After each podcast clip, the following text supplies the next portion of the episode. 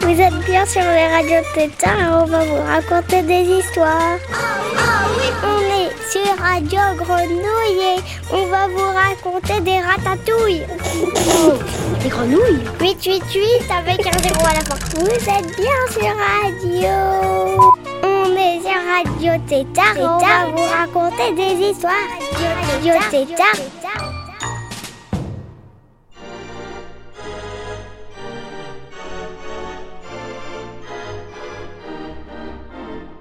Salut les tétards Comment allez-vous?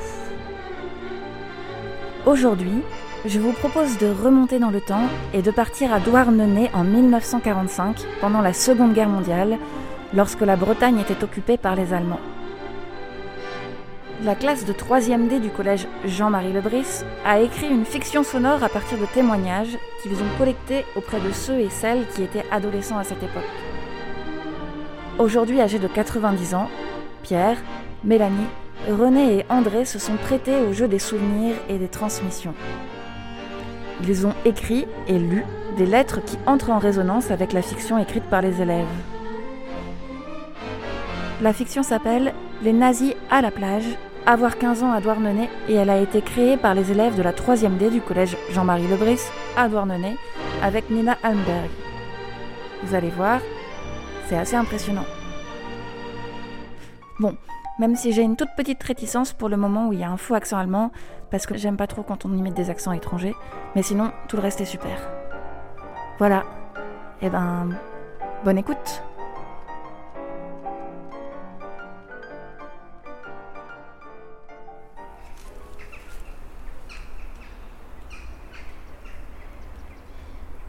Je m'appelle Louis Canada. J'ai 15 ans et je vis à Douarnenez avec mon frère Henri, de 7 ans, et ma sœur Anna, de 21 ans. Louis Ouais. Henri Oui À table Je suis fatiguée. On est tous fatigués. Mon père est un prisonnier de guerre. Quant à ma mère, nous n'avons plus de nouvelles d'elle non plus.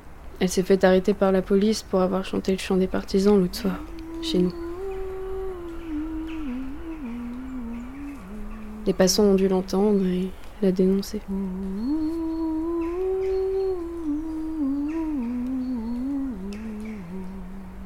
Heureusement, nous ne sommes pas complètement seuls. Notre grande tante Annick vit à Ploiré dans une ferme à la campagne. Nous allons vivre chez elle. Je vais pas partir. Henri ne veut pas partir. On n'a pas le choix, Henri. Allez, dépêche-toi. Je peux quand même prendre mon jouet. Ouais, allez, prends ton truc. D'accord. Moi, je suis prêt. Je dois dire que la période actuelle n'est pas plaisante. Nous sommes le 21 juin 1940 et les Allemands sont arrivés cet après-midi à Douarnenez. Je les ai vus passer par la fenêtre pendant que je bouquinais. Je m'inquiète.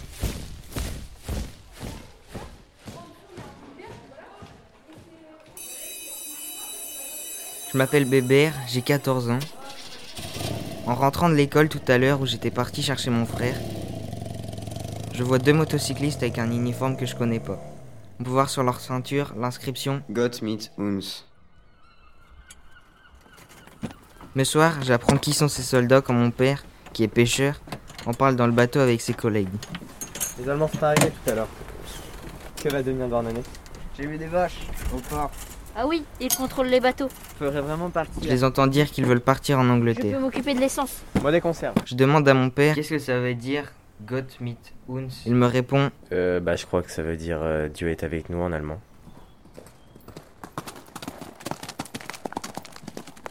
Cela fait quelques jours que les Boches sont arrivés. J'entends encore le bruit des sabots des chevaux qui martèlent le sol bruyamment. Et les moteurs de leur sidecar. J'ai peur.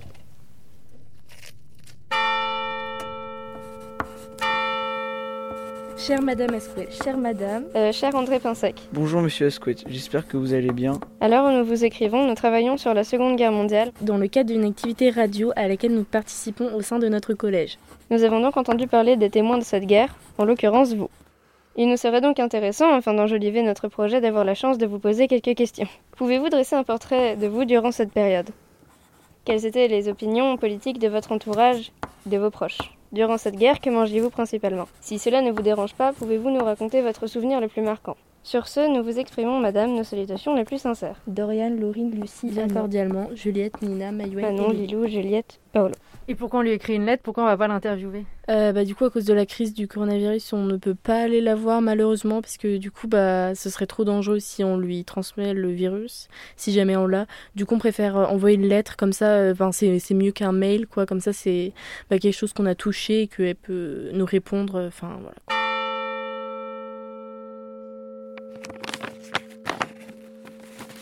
Bonjour Dorian, Laurine, Lucie et Anna. Merci de votre lettre. Moi aussi, je suis très contente d'échanger avec vous. J'avais 10 ans lorsque la guerre a été déclarée en 1939. Nous habitions dans une maison partagée en trois appartements et au rez-de-chaussée, il y avait un petit bistrot.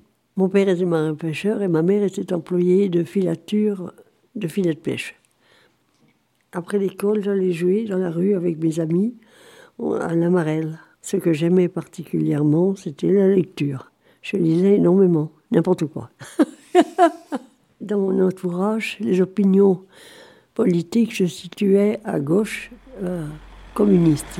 Ce qui est nouveau et impressionnant, ce sont les uniformes et les bottes, le bruit qu'elles font. Il y a des Allemands partout. Ils ont accaparé les plus belles maisons de la ville. Il y a la Commandantour, la Gaste, dans une belle demeure d'usinier au-dessus de Porscade. Je ne sais plus la signification allemande de la Gaste. Ce sont des initiales pour un organe douanier, me semble. En tout cas, on en rigole, car vous connaissez, vous, la traduction de ce mot en breton. Bonjour, je m'appelle Myriam Cardiner, j'ai 15 ans. J'ai un grand frère qui est parti à la guerre avec mon père, donc je suis toute seule à la maison avec ma mère. Nous habitons près du port du Rosemeur. Je joue souvent au billes avec mes amis, mais aussi au foot avec les garçons.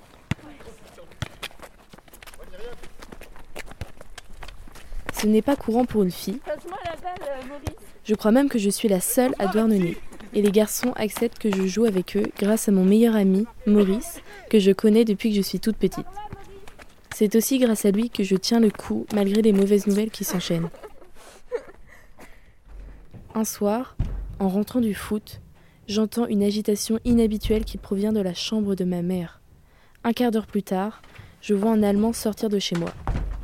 Ce manège se répète plusieurs fois dans la semaine, et à chaque fois, après, ma mère est en pleurs. Je parle à Maurice de mes soupçons envers cet Allemand. Depuis une semaine, je vois un Allemand sortir de chez moi. Il ne s'appellerait pas Hans? Si, je crois. C'est aussi lui qui drague Jacqueline. Vous venez de m'entendre, c'est moi, Maurice, l'ami d'enfance de Myriam. J'ai une fiancée, elle s'appelle Jacqueline. Il y a un mois, j'étais au marché pour vendre des légumes avec elle. Mais nous aussi, nous avons été ennuyés par Hans. Cet Allemand a commencé à nous suivre et se rapprocher de Jacqueline physiquement. Depuis, il la suit partout. Et maintenant, je me rends compte qu'il agresse aussi la mère de Myriam. Je vais prendre les choses en main. Nous étions tous compris dans un étau. Le couvre-feu, le soir, euh, pas question de sortir. Les patrouilles passaient tous les soirs. Le bruit des bottes sur le macadam résonnait. Ce bruit-là, je l'ai encore dans les oreilles.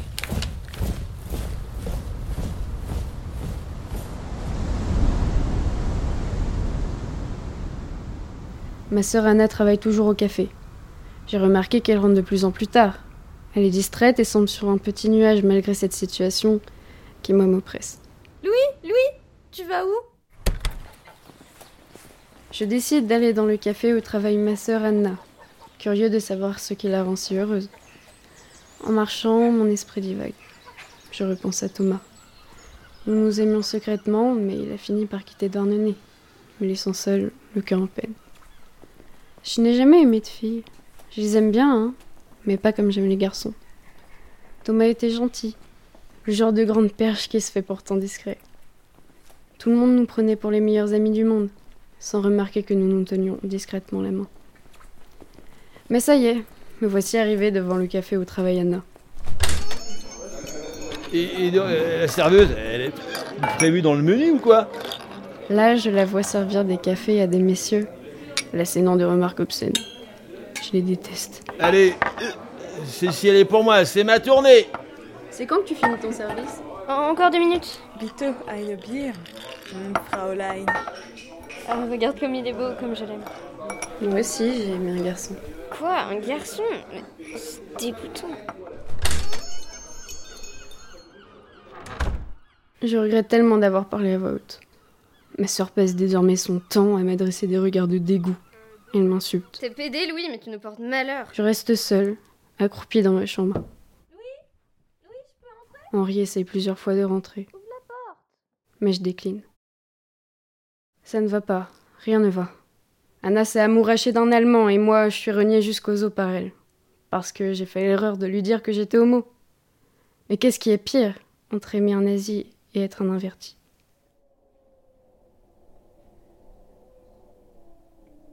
Je m'appelle Jeannot et j'ai 14 ans. J'habite sur le port de Tréboul avec mes parents, mon grand frère et mes deux petites sœurs. Mon père est pêcheur et ma mère travaille à l'usine de poissons. Un jour d'automne, je marche le long du quai et je vois une jeune fille avec une étoile jaune. Je ne l'avais jamais vue auparavant. Salut. Salut.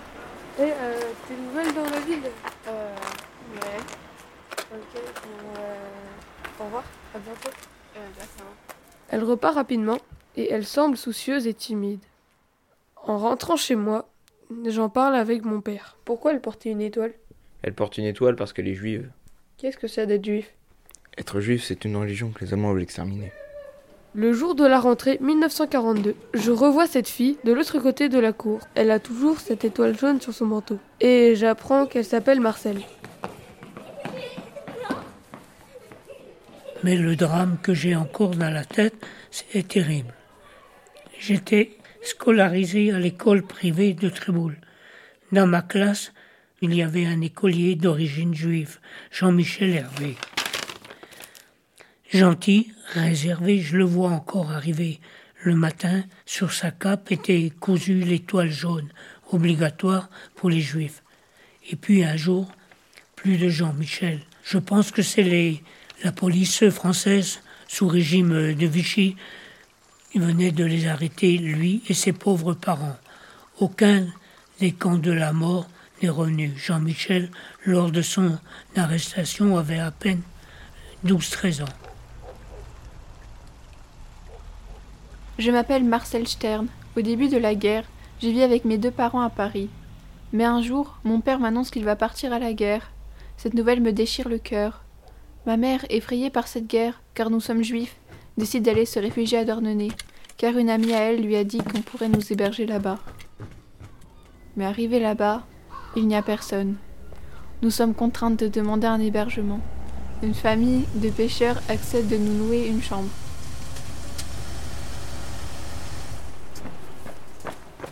Hé Eh, Marcel, j'ai vu un camion allemand débarquer devant chez toi. Ah, merci. Ok. Je me suis cachée dans l'épicerie pendant de longues heures. Lorsque j'ose revenir chez moi, la voiture des Allemands est partie. Je vais te cacher dans le grenier pendant quelques jours. Et ensuite, je t'emmènerai au maquis. Je suis restée dans le maquis jusqu'à la fin de la guerre. Je les ai aidés pour les préparatifs et les combats. Je m'appelle Bernadette, j'ai 15 ans.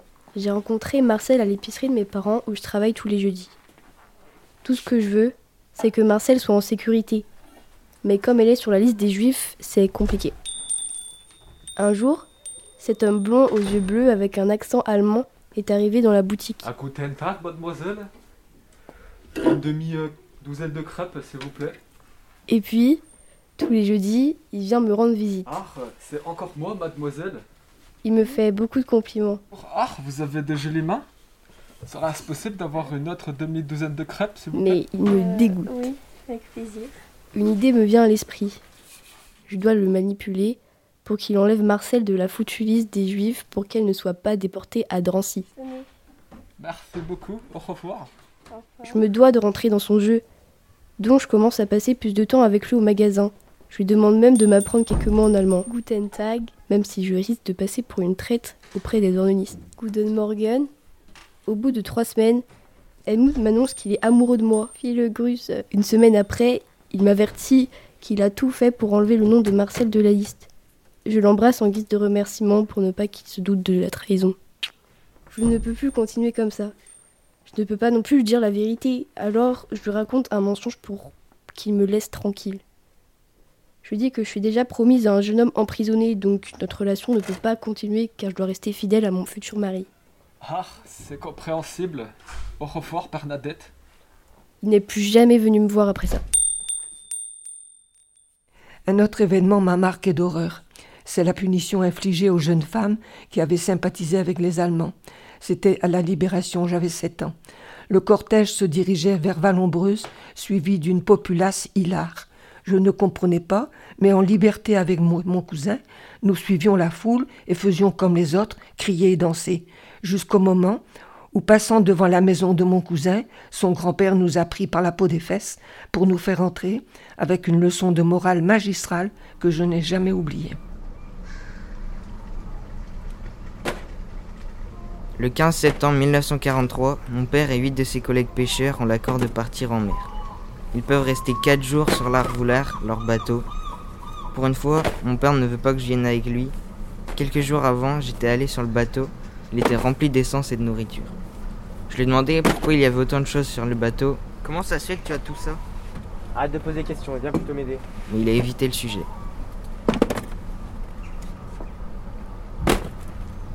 Il est parti sans que je puisse lui dire au revoir. Je le comprends en discutant avec ma mère et mes frères. Il est parti. Qui est parti? Ton père. Mais il est pas parti à la pêche? Non, il est parti en Angleterre. Il est parti sans moi, mais je voulais partir avec lui. Il est parti pour se battre contre les Allemands. Il ne pouvait pas te prendre. Mais je suis grand, j'irai à la résistance. Non, je ne veux pas perdre deux hommes. Mais papa va se noyer? Mais non, c'est un marin, il connaît bien la Et mer. Bébert va se faire tuer. Pourquoi il est parti en Ne Angleterre pense pas au malheur. N'en parlons plus à personne, même entre nous. Ça doit rester secret. Elle me donne une lettre de mon père. Salut fils, je suis désolé de m'en être allé. Tu peux penser que je suis lâche, mais sache que je l'ai fait pour toi, tes frères et tes sœurs. Je suis parti pour combattre les Boches. Prends soin de toi, de ta mère et de toute la famille. Pendant l'absence de mon père, je prends sa place dans la famille, je pêche comme lui pour nourrir ma mère, mes frères et sœurs, et je suis plutôt fier de mon rôle. Une fois par semaine, j'écoute Radio Londres.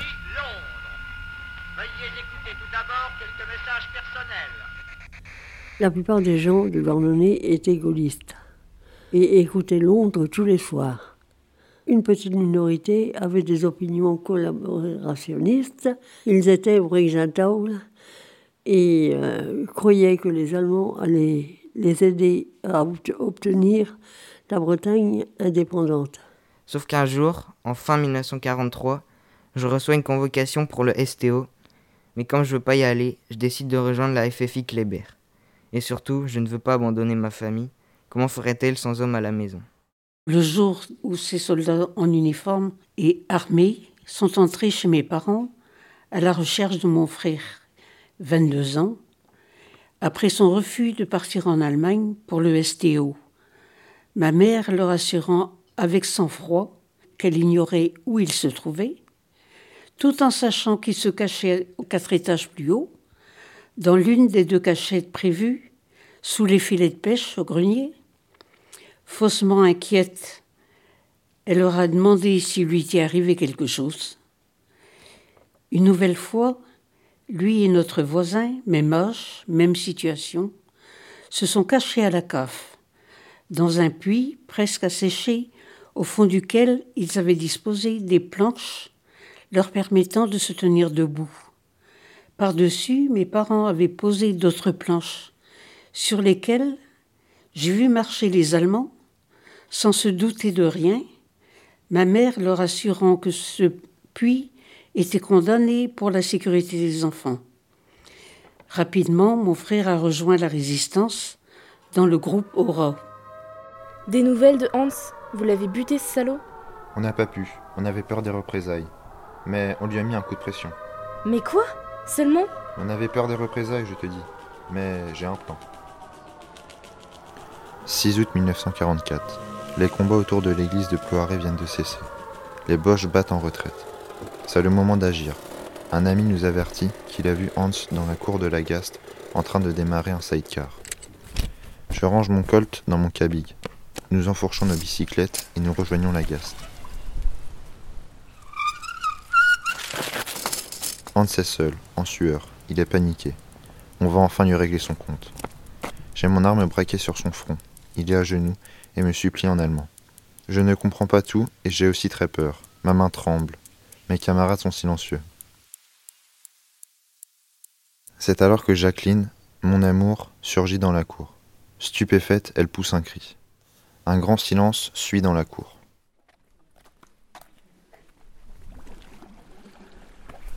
À la tombée du jour, nous nous promenons tous les deux sur les quais du port. Nous regardons la mer. Soudain, il y a des lumières à l'horizon et des bruits d'explosion. Nous sommes très impressionnés.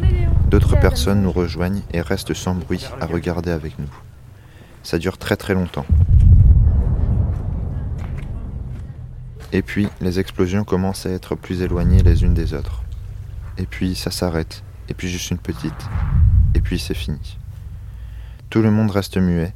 Et puis, les soldats allemands viennent et nous dispersent. Raus, Raus. Nous partons sans rien dire jusque chez Jacqueline. Nous avons su plus tard que Brest avait été partiellement détruite pendant cette soirée d'été. Barbara. Rappelle-toi, Barbara, il pleuvait sans cesse sur Brest ce jour-là, et tu marchais souriante, épanouie, ravie, ruisselante sous la pluie. Rappelle-toi, Barbara, il pleuvait sans cesse sur Brest. Et je t'ai croisé rue de Siam, tu souriais, et moi je souriais de même. Rappelle-toi, Barbara, toi que je ne connaissais pas, toi qui ne me connaissais pas, rappelle-toi. Rappelle-toi quand même ce jour-là, n'oublie pas. Un homme sous un porche s'abritait et il a crié ton nom. Barbara. Et tu as couru vers lui sous la pluie, ruisselante, ravie, épanouie, et tu t'es jeté dans ses bras. Rappelle-toi cela, Barbara, et ne m'en veux pas si je te tutoie. Je dis tu à tout ce que j'aime, même si je ne les ai vus qu'une seule fois. Je dis tu à tous ceux qui s'aiment, même si je ne les connais pas. Rappelle-toi, Barbara, n'oublie pas. Cette pluie sage et heureuse, sur ton visage heureux, sur cette ville heureuse, cette pluie sur la mer, sur l'arsenal, sur le bateau d'Ouessant. Oh Barbara, quelle connerie la guerre. Qu'es-tu devenu maintenant sous cette pluie de fer, de feu, d'acier, de sang? Et celui qui te serrait dans ses bras amoureusement, est-il mort, disparu, ou bien encore vivant? Oh Barbara, il pleut sans cesse sur Brest comme il pleuvait avant, mais ce n'est plus pareil, et tout est abîmé. C'est une pluie de deuil terrible et désolée. Ce n'est même plus l'orage de fer, d'acier, de sang, tout simplement des nuages qui crèvent comme des chiens. Des chiens qui disparaissent au fil de l'eau sur Brest et vont pourrir au loin, au loin, très loin de Brest, dont il ne reste rien.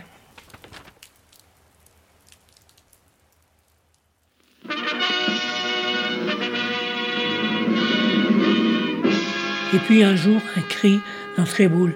Les Américains sont là. En effet, les jeeps apparaissaient avec le GI.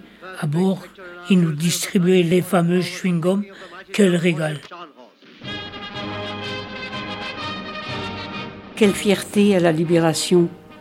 Pour nous, culottes courtes et jupes de défiler en rang par deux, au pas plus ou moins cadencé, derrière le drapeau, avec calot sur la tête pour ceux qui avaient eu la chance d'en trouver, pour déposer une gerbe, sans doute fabriquée maison, à l'entrée du cimetière du côté de Ploiry. Suivi d'un goûter chez les parents d'un des participants, saveur particulière après tant de privations.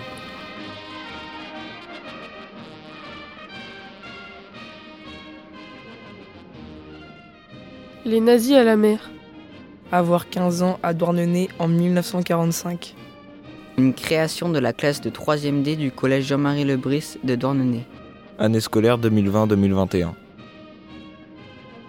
Avec la participation de Pierre et Mélanie Asquette, René Etcheverry et André Pinsec, qui étaient enfants ou ados pendant la Deuxième Guerre mondiale.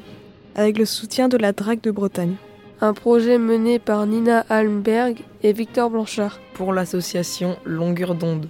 Merci à Raphaël et Galahad pour leur aide. Et merci à Johan Haïs pour avoir partagé son savoir. Merci aux enseignants de la cité scolaire Jean-Marie Lebris de Douarnenez. Non Non Oui Ouais Quoi? Radio Tétard Vous venez donc d'écouter Les nazis à la plage, avoir 15 ans à Douarnenez, une réalisation de l'UFIPO, la web radio de longueur d'onde, avec la classe de 3e B du collège Jean-Marie Lebris et Nina Alberg. On se quitte avec les Little Rabbits, la mer. Va dehors, la mer va dedans. Touche le petit poisson qui habite dans la mer, c'est vrai. À bientôt. Tu sais, la mer c'est bleu et les poissons sont verts. La mer c'est bleu et les poissons sont verts, c'est vrai, c'est un fait. Et tout le monde va à la plage parce qu'il est bien joli. Et tout le monde s'amuse bien à la plage. Les éléphants bleu. La mer c'est bleu et les éléphants sont gris. Mais qu'est-ce qu'il y a des éléphants ici? La mer c'est bleu et les éléphants y vont. Les éléphants y vont, y vont en vacances. Les éléphants font des vacances comme tout le monde.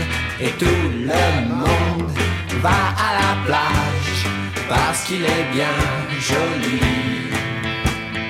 Tout le monde s'amuse bien à la plage.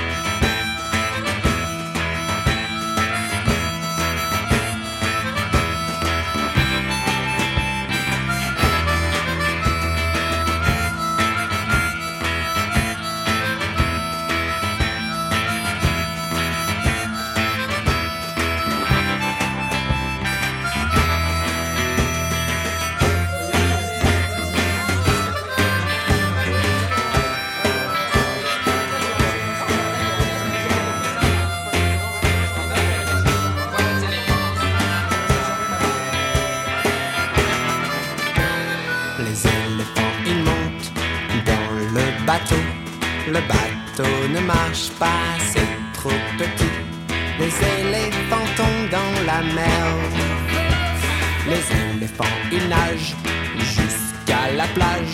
Les éléphants, ils nagent jusqu'à la plage. Les éléphants, ils sont sauvés. Et tout le monde va à la plage parce qu'il est bien joli.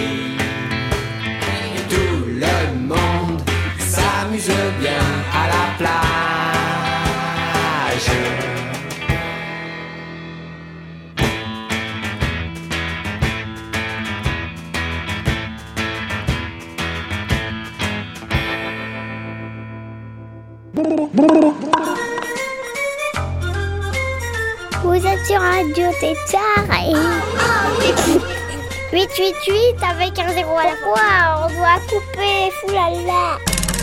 Vous êtes bien sur radio.